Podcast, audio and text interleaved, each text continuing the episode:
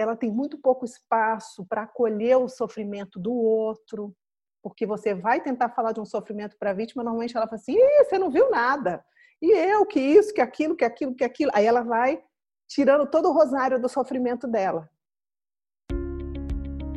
Existe uma relação que tem o potencial de influenciar tudo na sua vida, a sua relação com você mesmo.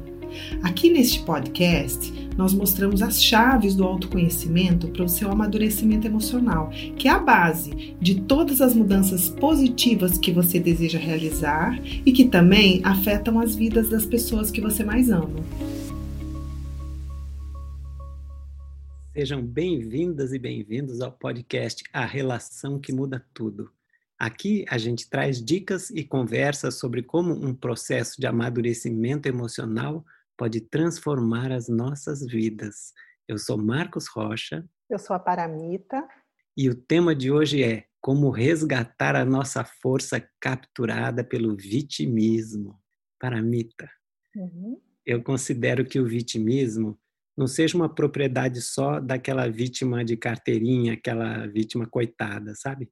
Ele é uma, uma dinâmica que acontece dentro de todo mundo, onde a gente entrega o nosso poder e a nossa autonomia sobre os nossos próprios estados emocionais para partes que a gente mesmo tem dentro, mas que são mais infantis e negativas.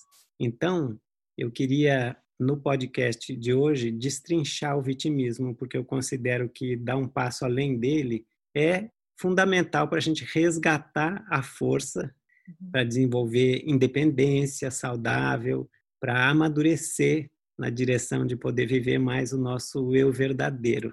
Eu acho que uma maneira boa da gente fazer isso é olhar para o funcionamento da vítima mesmo, dessa vítima clássica, como é que é o funcionamento dela nas relações dela, que eu chamo do teatro externo da vítima, uhum. e comparar esse teatro externo dela com um teatro interno do vitimismo que todos nós temos dentro. Então acho que poderia começar com você explicando como é que é o como é que funciona essa vítima clássica, essa que a gente reconhece mais ah, aquela pessoa é uma vítima, eu acho que eu vou começar, em poucas palavras, explicando como é que ela nasce dentro da gente. Tá. Né? E aí eu vou desenvolvendo essa classicona que a gente conhece. Tá. Então, só para deixar assim claro de começo, é um mecanismo de defesa. É uma maneira que a pessoa, nós, aprendemos a nos defender para conseguir atenção, para conseguir energia, para conseguir algo que a gente quer, essa parte infantil nossa quer, como você disse, do ambiente externo. Então, um dia, no local onde eu estava vivendo, eu me senti ameaçado, a pessoa que escolheu essa forma de se defender se sentiu ameaçado, talvez por pais agressivos, ou talvez por pais vítimas também, e aprendeu que é assim que era. São muitas as possibilidades, né, Marcos, que a gente sabe é. bem. É. Mas ela aprendeu que é assim, porque a criança ela está muito fragilizada ali, ela não tem defesas e ela vai aprender como que ela vai fazer. Então ela começa a perceber que se ela chora, se ela fica doentinha, se ela faz de coitadinha, os pais dão energia para ela, por exemplo. E se ela está bem, se ela está brincando, os pais não olham muito. Vamos imaginar. Então ela vai desenvolvendo isso, porque ela não tem defesas. A questão é quando nós vamos nos tornando adultos, como a gente bem sabe, e os poderes vão chegando. Então chega a minha inteligência, chega a beleza, chega a energia sexual, chegam os mais variados poderes que chegam para todos nós para fazermos uma vida adulta. Então, eu me torno uma pessoa com todos esses poderes que aquela criança não tinha e com essa tendência a esconder algumas coisas, me fazer de coitado para conseguir o que eu quero do ambiente lá fora. E aí então se forma essa vítima, essa pessoa que usou essa que usa esse tipo de estratégia na maioria das vezes. Então, o que, que ela vai fazer normalmente? Então, ela vai usar o próprio sofrimento e a chantagem emocional para poder conseguir o que ela quer. Como você disse, ela aparentemente entrega o poder dela para o outro. Entrega para a parte infantil dela, como você diz, e a gente entrega o poder para o outro. Mas não é só assim, ah, entreguei meu poder para o outro. Tem uma intenção atrás disso. E o outro, normalmente, então, vai receber esse tiro que a vítima dá, porque normalmente o que ela vai usar é a culpa. Ela vai falar: Nossa, eu estou fazendo isso aqui tudo para você, e você, olha, você não faz para mim, olha como você me trata. Ou ela vai dizer: Não, eu não tenho força, eu não estou conseguindo, faz para mim. Ela vai então conseguindo o que ela quer do mundo lá fora, dizendo que ela é incapaz, ou que ela está sofrida, Normalmente ela vai se sentir muito abusada pelas pessoas, porque ela tem muito boa vontade, as pessoas abusam dela. Ela tem essa tendência a ter esse sentimento de que ela está sendo abusada por todo mundo, que as pessoas usam muito da inocência dela. Ela tem muito pouco espaço para acolher o sofrimento do outro, porque você vai tentar falar de um sofrimento para a vítima, normalmente ela fala assim: você não viu nada. E eu, que isso, que aquilo, que aquilo, que aquilo. Aí ela vai tirando todo o rosário do sofrimento dela. Então, não tem muito espaço para o outro. Por isso que muitas das vezes a gente observa que muitas vezes filhos de vítima são muito guardados emocionalmente, porque ele não pode sofrer, não pode dar trabalho, porque a mãe era totalmente dentro do sofrimento. Então, ela ocupa o espaço com o sofrimento. Ela parece muito indefesa, né, Marcos? Mas a gente bem sabe é. que ela tem um poder enorme. A vítima tem muito poder com esse sentimento enfraquecido aparentemente dela. Eu me lembro de uma pessoa que eu acompanhei numa empresa que ela era uma vitimona, sabe? E todas as pessoas que trabalhavam com ela, no final fazia tudo o que ela queria. Eles falavam assim, gente, não, não leva esse problema para ela, não. Vamos resolver entre nós, porque senão vai ser tanto drama. Faz do jeito que ela quer. Não, não, não, faz, faz do jeito dela, é melhor. Chega num ponto que as pessoas não aguentam mais aquilo e começa a se submeter. E aí ela tem esse poder enorme sobre o outro.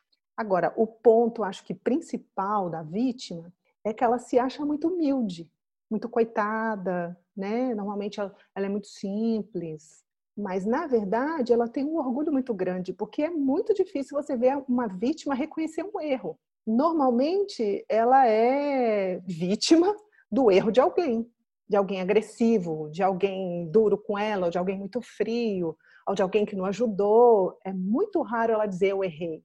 É muito raro ela se responsabilizar por uma situação. Ela não consegue. Porque também muitas das vezes ela acredita nisso, que nós vamos falar um pouquinho mais para frente, né?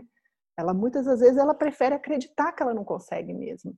Então, eu acho que uma coisa, uma característica forte da vítima é que as pessoas ficam muito presas a ela por culpa, carrega uma culpa. Nossa, eu falei aquilo com ela, eu fiz aquilo. Ela não deu um grito, mas ela pegou, ela pega o outro.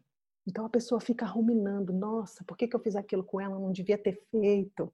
Então, normalmente, filhos de vítimas, eu conheci um, eu tinha um paciente meu que ele mudou de continente por causa da mãe vítima, mas não tinha jeito, estava sempre culpado que estava devendo alguma coisa para ela. Como pode acontecer de pessoas quererem sair de um relacionamento, mas não tem coragem, ela não vai dar conta e aí passa a vida com ela.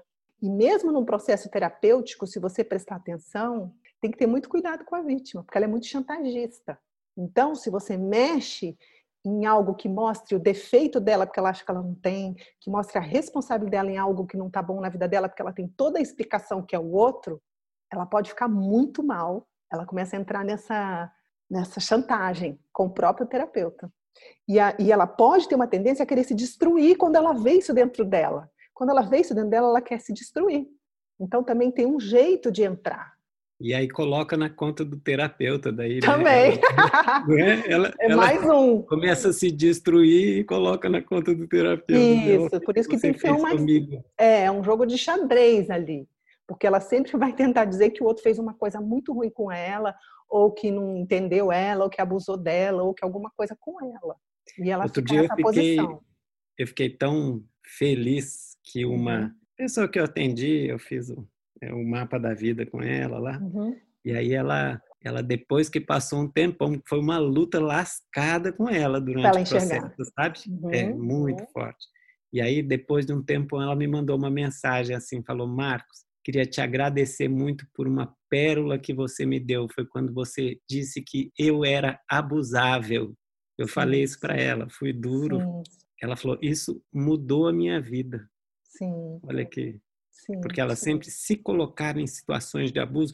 Toda a sessão ela chegava e destrinchava aquele rosário sobre as pessoas. Por que o fulano faz isso? Por que tá, tá, tá? E ela tinha mil razões, sabe? Sim. Foi muito bom para ela entender isso. Claro, porque a gente, esse é nosso objetivo aqui hoje nesse podcast, né, é. Marcos? É. Mostrar que quando a pessoa percebe isso, nossa, ela sai de uma posição muito ruim que ela se coloca na vida, né? Para ela poder dar é. passos reais em direção à força dela, que ela acredita que está no outro, que o outro que vai ter que carregar para ela, que o outro que destrói, nós vamos chegar lá, né?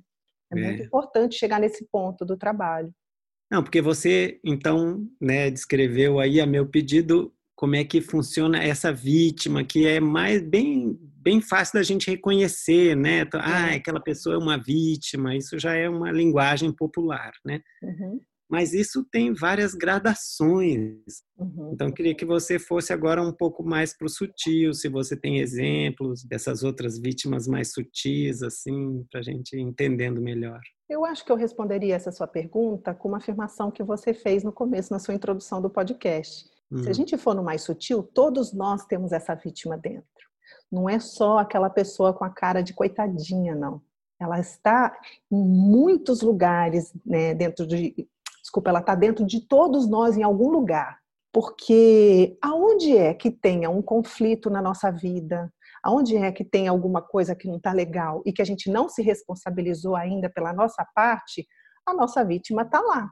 Você sabe que eu estava observando em mim e em pessoas que eu convivo, eu atendo, que parece que a vítima é aquela coitadinha, mas mesmo quando nós estamos sendo agressivos, a gente se acha no direito de ser agressivo porque a gente acha que a gente é vítima do outro. Por trás da nossa agressividade também tem um vitimismo. A gente está ali acusando, jogando a culpa no outro. Quando a gente está colocando outro na geladeira, que a gente está fechado, que a gente não quer conversa com o outro, no fundo, nós estamos dizendo para o outro: eu sou uma vítima na sua mão, então eu tenho o direito de te gelar. Sempre é o sentimento de injustiça acompanha Isso. muito a vítima, né? Essa é. é uma base ali por trás da vítima, né? Sempre. E é claro que realmente eu não estou querendo dizer aqui que as pessoas ao nosso redor são umas santas e que a gente só que fez tudo e não estamos reconhecendo. É claro que todo mundo tem a sua responsabilidade. E não é sempre que é fácil a gente ver a nossa responsabilidade. Também não estou dizendo que todo mundo tem que estar, tá, ah, eu já sei toda a minha responsabilidade. É difícil mesmo. A gente tem que passar pelo processo, muitas vezes, de se sentir injustiçado, de ficar chateado, de reclamar com o outro. É óbvio, não vamos ser aquelas pessoas, né, cheio de manuais de psicologia para conversar na mente. O sentimento vem, mas toda vez que a gente está, de alguma forma, chateado e, e arrastando aquilo por muito tempo, pode saber que tem um vitimismo nosso ali um jeitinho que a gente dá para entender, às vezes numa mensagem, numa conversa também, a gente dá a entender que o outro fez aquilo e coitado de mim. A gente manda essas mensagens de uma forma muito sutil, se você presta atenção. É. Estou me lembrando de uma música do Cazuza que ele fala: para que usar de tanta educação para destilar terceiras intenções?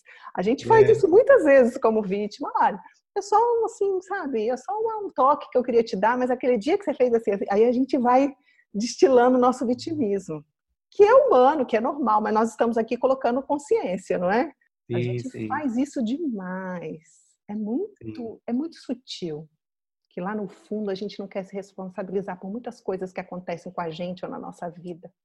Uma dica já que eu daria: se nós estamos com uma mágoa carregando há muito tempo e presa nela, pode saber que tem uma vítima lá. E é ruim para a gente, né? Porque a gente fica com raiva do outro, é ruim para o outro, mas a raiva está dentro da gente. A gente fica cozinhando nesse sentimento ruim. Né? E a uhum. vítima trancando esse sentimento na gente, não deixando a gente sair dali.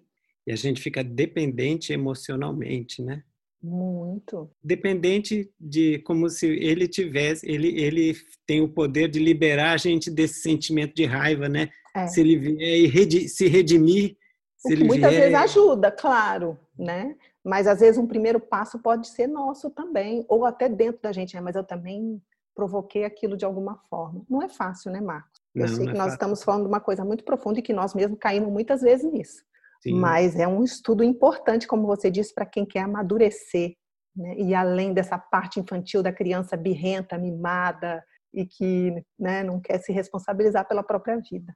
E que é dependente emocionalmente dos pais, não só emocionalmente, é dependente materialmente, fisicamente, Sim. emocionalmente dos pais e que é natural naquela fase da vida. É biológico isso no processo Sim. ali de desenvolvimento, a gente nasce totalmente dependente e vai ficando independente, né? Sim. E aí, um amadurecimento completo seria a gente estar independente mesmo, independência saudável, não independência é, como autossuficiência. É uma autossuficiência, né? Que é uma outra forma também de não amadurecer, que daí depois a gente vai fazer um outro podcast a respeito, né? É, mas aí quando a gente cresce e não cresce é, no sentido da da dependência para a independência, que é o amadurecimento, né, para uhum. ser um adulto. Uhum. Aí, então aí vira uma vítima, né? Então acho que você podia falar um pouco do que que é essa dependência emocional, então quando ela persiste na gente na vida adulta. É, então vamos imaginar que eu na infância eu entrei em contato com muitos sentimentos, por exemplo, sei lá, de rejeição, de inadequação, e que eu como criança não tinha se condição de lidar com aquilo. Eu precisei guardar no meu inconsciente porque eu estava muito pequena para lidar com aquilo. Então aquilo, eu pegando esse exemplo, ficou guardado em mim.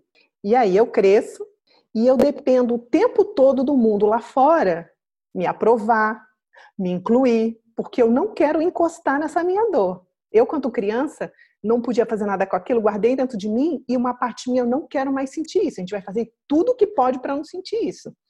A vítima, no caso, que é quem nós estamos falando hoje, ela vai fazer sempre de uma coitada, de, né, de fazer de alguma forma para que o outro inclua ela, para que o outro a acolha, porque a gente não quer encostar nessa dor. Então, a dependência emocional é quando eu estou dependendo o tempo todo do outro, que é uma coisa infinita e que é um sofrimento sem fim, que não vai dar para todo mundo aprovar incluir a gente o tempo todo. Não vai dar para a gente ser aplaudido o tempo todo, que esse é o grande problema do ego. Tem um monte de gente aí que precisa de aplauso, que merece também. Então a gente fica nessa dependência eterna que o outro me dê energia para que eu não encoste lá. Então a vítima vai usar dessa forma, se fazendo de coitada, se fazendo de enfraquecida, usando mil estratégias, colocando culpa no outro, então ele me deve, por isso não é melhor eu convidar, né? Vamos convidar a fulana, porque se a gente não convida, ela vai ficar tão chateada ela vai ficar tão em crise, vamos convidar. É melhor incluir, na dúvida, inclui ela. Porque ela vai ficar mal mesmo, ela vai jogar culpa mesmo, ela vai cobrar mesmo. Então fica todo mundo ali cuidando, no caso da vítima, porque ela vai estar com esse tipo de estratégia para é, sanar a dependência emocional dela. Tem várias estratégias. Hoje estamos falando do vitimismo. Então as duas coisas estão conectadas, tá claro, Marco? Sim, sim.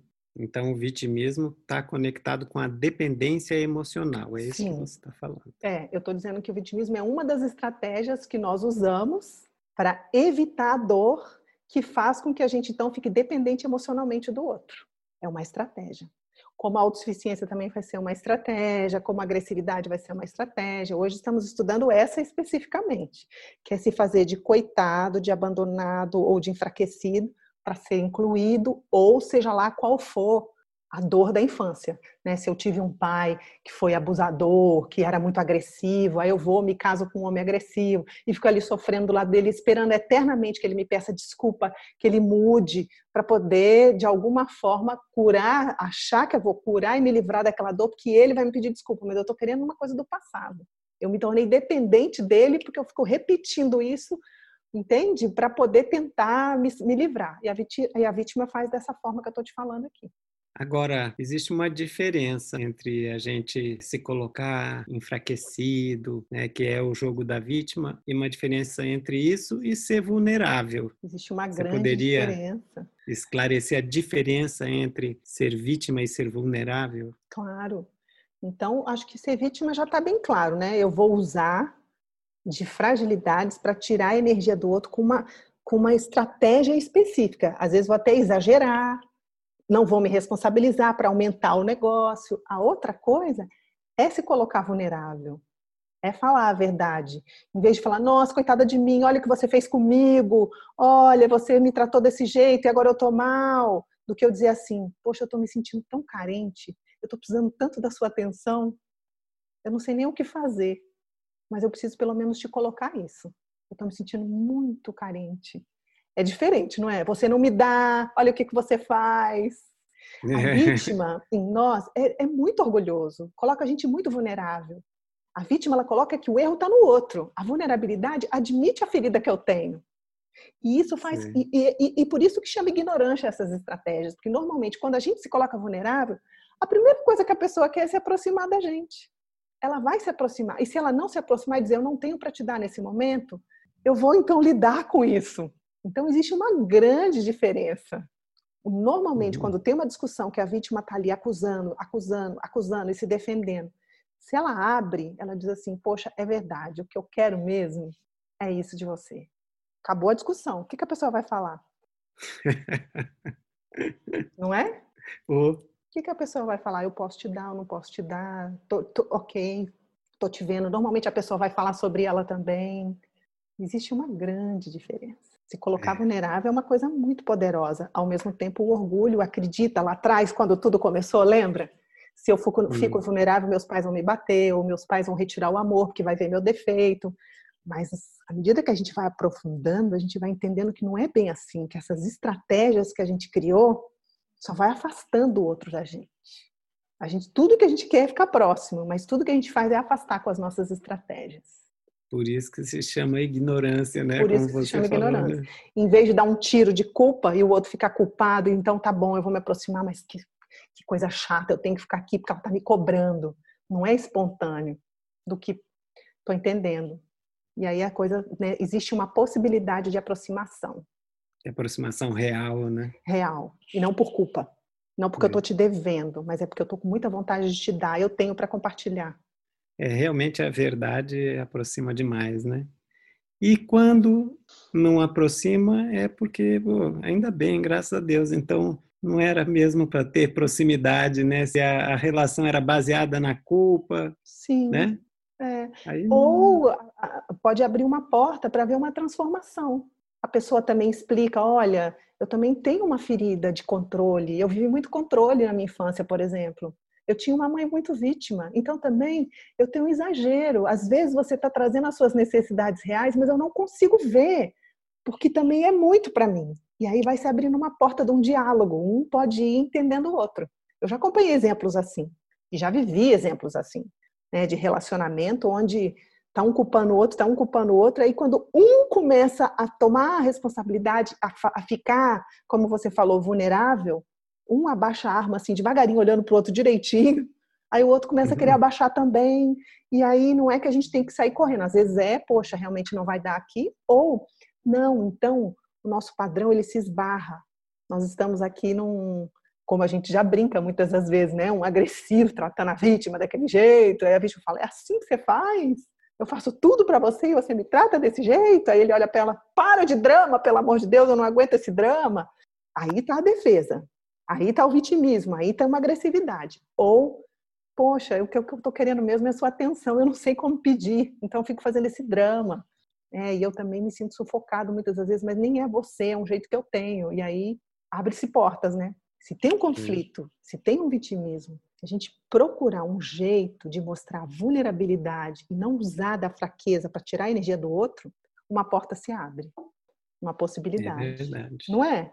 Ou você se lembra de algum exemplo assim de, de caso que você acompanhou, de ver alguém tomando consciência que ela está atuando na vítima e aí isso trouxe alguma mudança para ela? Olha, eu acho que eu vi muito em casais eu me lembro de uma moça que ficou muito presa num relacionamento antigo, se sentiu muito traída, se sentiu muito desconsiderada. E aí ela não conseguia sair desse sentimento. E aí ela não conseguia ir para um outro relacionamento e ela só conseguia enxergar aquilo na relação. Até que ela foi passando pelo processo terapêutico e ela foi percebendo que ela fugiu a vida inteira de tomar responsabilidade pela vida dela. Então, quando ela começou esse relacionamento, por exemplo, ela ficava o dia inteiro na casa do namorado, ela não queria fazer mais nada, ela entrou nesse vitimismo com muita força. Então, ela abriu mão de muitas das amigas para ficar ali com ele. É claro que ele, uma hora, se sentiu sufocado. O que, que ela estava fazendo dentro daquilo que a gente está explicando aqui de dependência emocional? Pegando a criança dela, interna, ferida, e jogando na colo-colo do cara. Vai cuidar, vai cuidar, fica aqui comigo. Se ele ia dar uma volta com os amigos, que é natural. Nossa, ela põe uma culpa, mas olha, eu nem vou mais com as minhas amigas. E aí ela foi percebendo que do jeito que ela estava também na relação, quem ia querer ficar numa relação tão sufocante assim com uma vítima nesse nível? Então, ela percebeu essa dependência emocional começou a voltar a energia para ela reconhecer. Então é realmente é muito difícil, não sou eu, é muito difícil esse padrão da vítima em mim. E aí ela foi cuidando daquilo de cuidar das amizades, cuidar do trabalho, que é tudo que ela estava fugindo e falando que era ele. Aí ela foi se fortalecendo, é claro que ela foi se tornando uma mulher mais independente, portanto mais atraente, com mais energia, e aí foi abrindo as relações para ela. Mas ela ficou muito tempo presa, querendo, como que fala? Algum tipo de ressarcimento, não? Como que chama a palavra? Sabe? Ah. Que, que ele viesse, pedisse desculpas, nossa, eu errei. Realmente, a maneira que ele fez não é, não foi a melhor maneira do mundo. Ele ficou com outra pessoa, não falou nada para ela. Mas quando eles conversaram, ele falou: "Meu, eu queria viver outras coisas. Se eu falasse, ia ser um drama tão grande. Eu fiquei com tanto medo até de você se matar. Eu estava me sentindo cada vez mais preso." Mas ela estava pegando toda a responsabilidade da vida dela e colocando dentro do relacionamento. Aí quem aguenta? Se ela mesma estava aguentando a vida dela, como é que ele ia aguentar? Então esse foi um exemplo que eu vi bonito de ver. Porque aí o que, que ela aconteceu? Ela começou a resgatar a força dela. A força dela começou a voltar para ela ela passou pela dor de ter se sentido muito, eu me lembro aqui agora, de ter se sentido muito é, inadequada para a própria família dela. Então ela não tinha coragem de ter muitos amigos, ela não conseguia ter muitos amigos, ela não conseguia acreditar que ela podia ir bem no trabalho. Então atrás Sim. dessa paixão toda, desse louco amor todo aparente da vítima, ela estava fugindo Sim. de algumas coisas e pondo na conta dele. Sim. Daí a importância de enxergar o vitimismo para resgatar a própria força. Hoje em dia, não estou dizendo, ah, agora ela está totalmente curada, mas ela tem o trabalho dela, ela tem as amigas dela, ela faz a yoga dela, ela está casada com um cara que dá essa liberdade para ela, ela dá também, ela tem sempre que vigiar, senão daqui a pouco ela está cobrando alguma coisa, sabe, a mais do que o necessário. Mas ela deu grandes que é um, passos. Que é um padrão que ela tem dentro, né, e que ela tem que ficar esperta. Isso. De quando está alguma coisa, que ela está com algum sentimento de insegurança, ela vai culpar ele. Quando acontece alguma coisa, a culpa é dele. Entendeu? Sim. Entendi. Acho que esse é o exemplo que eu teria para te dizer. Eu acho que você já esclareceu bastante como é que é o funcionamento das relações da vítima com as pessoas, mesmo as relações internas, né? Uhum. Daí, então, agora eu queria trazer um pouquinho da relação interna que tem, né? O teatro interno do vitimismo que existe em todos nós, né? Que eu estava uhum. falando lá, né? Naquela uhum. introdução.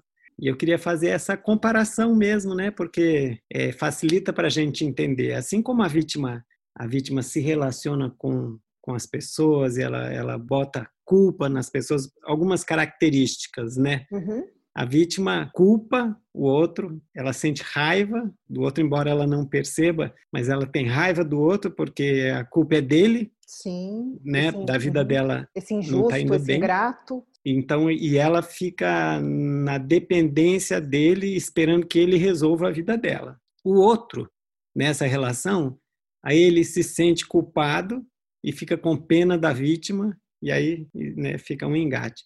Dentro da gente acontece é, muito parecido com isso, mas é entre partes que a gente tem dentro, como se fossem várias pessoas dentro da gente, vários sim, eus dentro da gente, né? Sim. Então, por exemplo, uma crença de ah, eu sou incapaz. Essa é uma parte.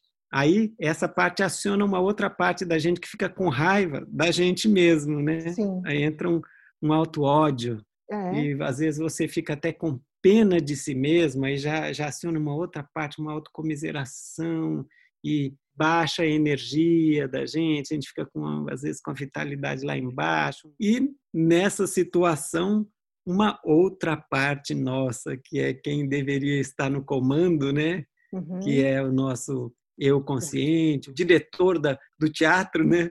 Sim. O diretor do teatro deveria ter a capacidade de tá, essa peça toda está acontecendo, esse jogo entre os personagens, aí ele fala: agora, gente, vamos mudar de cena, agora vamos ficar bem, né? não vamos ficar ouvindo essas vozes, não. Isso aí é uma ilusão, são, são núcleos que a gente tem dentro, mas pega o leme aí, dirige seu, seu barco, né? Uhum. Mas não, nesse cenário que eu estava descrevendo, esse eu consciente ele é capturado, né? Uhum. É capturado, a gente acredita nas vozes nesse... da própria vítima, né? É verdade. Então... Acaba que a gente acredita, a vítima que mora dentro de nós convence ao outro e convence a nós mesmos. A gente fica se sentindo essa pessoa impotente mesmo, né? Entrega o poder mesmo, Sim. fica sem autonomia sobre si mesmo, autonomia sobre os seus estados emocionais, mas a gente tem sim uma certa autonomia sobre os nossos estados. Esse trabalho que a gente faz é para a gente ficar mais consciente da gente mesmo e poder uhum. ter mais essa autonomia, poder escolher. Então, eu estou dizendo tudo isso porque eu vivi esse processo, né? Já muitas vezes também, tá? A gente está uhum. nesse estudo há muito tempo para poder chegar até essa capacidade de escolher o bom, escolher o positivo, escolher viver conectado com o eu verdadeiro, né? Uhum. Um dia desses, eu estava num buraco meu, uhum. emocional. Então, o meu eu consciente tinha sido capturado. Até que em um momento, eu tive uma, uma abertura de consciência em um momento que eu percebi que eu podia escolher, pá, abriu e eu vi que eu tinha essa escolha eu vou escolher fazer isso tudo que não tinha jeito de eu evitar, caído, mal-humorado, ou eu vou escolher fazer isso aqui uma energia positiva, boa e vou fazer o meu dia ser legal. Mas graças a Deus eu tive a presença de escolher. Eu falei: peraí, deixa eu fazer uma experiência, deixa eu escolher ficar no bom e vamos ver o que, que acontece. Cara, mudou meu dia completamente. Então, existe esse teatro que acontece dentro da gente entre essas várias partes, mas existe uma parte que, quando uhum. a gente consegue chamar essa parte que é o eu consciente, quando a gente consegue estar nessa presença, ela que tem o domínio, né? Acho que uma coisa que pode ajudar quem está ouvindo a gente a prestar atenção, que essa voz que está dentro, esse processo que você está dizendo que é interno, quando não tem ninguém lá fora para acusar, às vezes a gente acusa a vida ai, coitado de mim, que tem que fazer isso tudo, tem um monte de gente que consegue, eu não consigo. Aí a gente começa a, a se sentir injustiçado pelo universo, pela vida, pela situação, pela não é só pelas pessoas. E aí a gente vai adiando também, porque a gente tem, um, tem motivos para a gente ficar aqui nesse lugar. E aí, de repente, você está dizendo, né? Presta atenção, estou falando aqui para as pessoas, pode ser que tenham essas vozes também. É. Né? Que aí a gente coloca na, em alguma coisa do universo, menos eu. E aí, de repente, é. você viu, não, peraí, mas tem eu aqui também que posso escolher diferente. E aí foi para outro lado, né? Pois é, e aí então a gente estava falando sobre o tema é, é como resgatar a força, né? Sim. Que foi, como é que, você, que foi capturada pelo vitimismo, vitimismo, né? Sim. Você acha que o resgate dessa força ele passa pela escolha consciente? Eu acredito que sim, em determinada parte do processo. Eu tenho uma sensação que é um dos estágios do processo. Eu acho que o principal, o, primeiro passo é compreender. Enquanto eu ficar aqui esperando que o meu marido mude, que o país mude, que o meu filho mude, ou seja lá o que se transforme para eu ser feliz, para que coisa, alguma coisa aconteça na minha vida, ou seja, né, enquanto eu ficar nesse estado de vítima de tudo, eu não vou resgatar a minha força. Não vai ter jeito. Por isso que é tão importante compreender, tem o outro, mas tem eu também, porque se sou eu que estou me colocando nessa posição, eu posso me tirar dessa posição. Porque se eu acredito que foi o outro que me pôs, então eu tenho que sentar, só me resta sentar e lamentar. Mas eu começo a perceber que não, nossa, o vitimismo está escondendo um grande poder meu que eu estou entregando na mão do outro, desde pequeno, porque eu aprendi lá que se eu não fizesse isso, eu ia ser punido pelo meu pai, que ele me disse que eu também ia ser punido pela vida se eu não fizesse do jeito dele, porque ele era meu pai, ou porque minha mãe estava sofrendo muito e que se eu me colocasse eu ia atrapalhar muito ela. Então eu vou compreendendo o processo e vou vendo, nossa, então eu fui criando isso para mim. Não foi só o meu marido que criou, não foi só o meu filho que criou, não foi só o meu amigo que criou a situação onde eu estou.